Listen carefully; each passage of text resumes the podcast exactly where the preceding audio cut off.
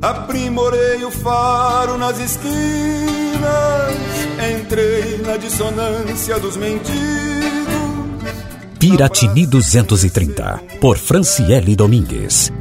E andei nos seus caminhos, percorri. Nos anos de 1780, Piratini era o terceiro distrito de Rio Grande, conhecido como Distrito do Cerro Pelado.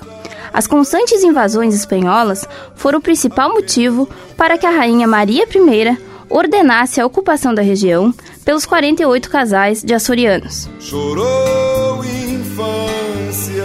Esta é uma homenagem da Rádio Nativa FM a Piratini em seus 230 anos. Falando de um galpão neste edifício